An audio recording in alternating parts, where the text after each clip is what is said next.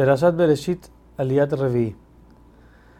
Al ser que Adán era único en todos los seres, los seres terrenales, y era parecido en algo a Hashem, que él es único en los seres celestiales, entonces, si llega a comer del árbol de la vida, va a vivir para siempre, y los ángeles se van a confundir, van a pensar que no van a saber quién es el verdadero Dios.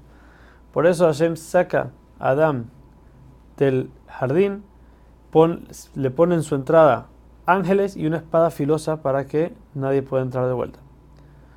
Estando todavía en el jardín del Edén, Adán y Jabá tienen dos hijos, Cain y Hebel. Cain era una persona que trabajaba la tierra, mientras que Hebel tenía rebaño de animales. Llegó un día en que los dos decidieron traer una ofrenda hacia Shem.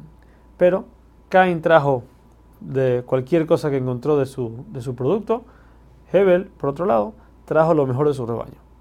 Al ser así, Hashem aceptó la ofrenda de Hebel y no la de Cain. Esto hizo enojar mucho a Cain, lo que le hizo un odio a su hermano. Este empezó a hablar con él en forma de pelea para así tener una excusa para poder matarlo y así hizo. Hashem le pregunta a Cain dónde está su hermano.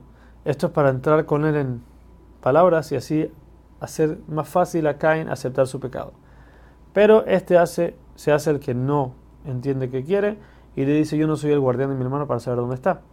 Hashem se enoja mucho con él, le dice por lo que hiciste ahora vas a ser castigado, que la tierra no va a dar más sus frutos para ti y vas a tener que ser nómada toda tu vida. Cain le responde que si es así, entonces cualquier animal que lo vea lo va a matar. Y si Hashem puede cargar con todo el mundo, ¿por qué entonces no puede cargar con el pecado de él también? A lo que Hashem le responde que le va a dar una señal. Le puso una señal en el cuerpo de Cain para que ningún animal lo pueda matar y le aguantó su castigo siete generaciones.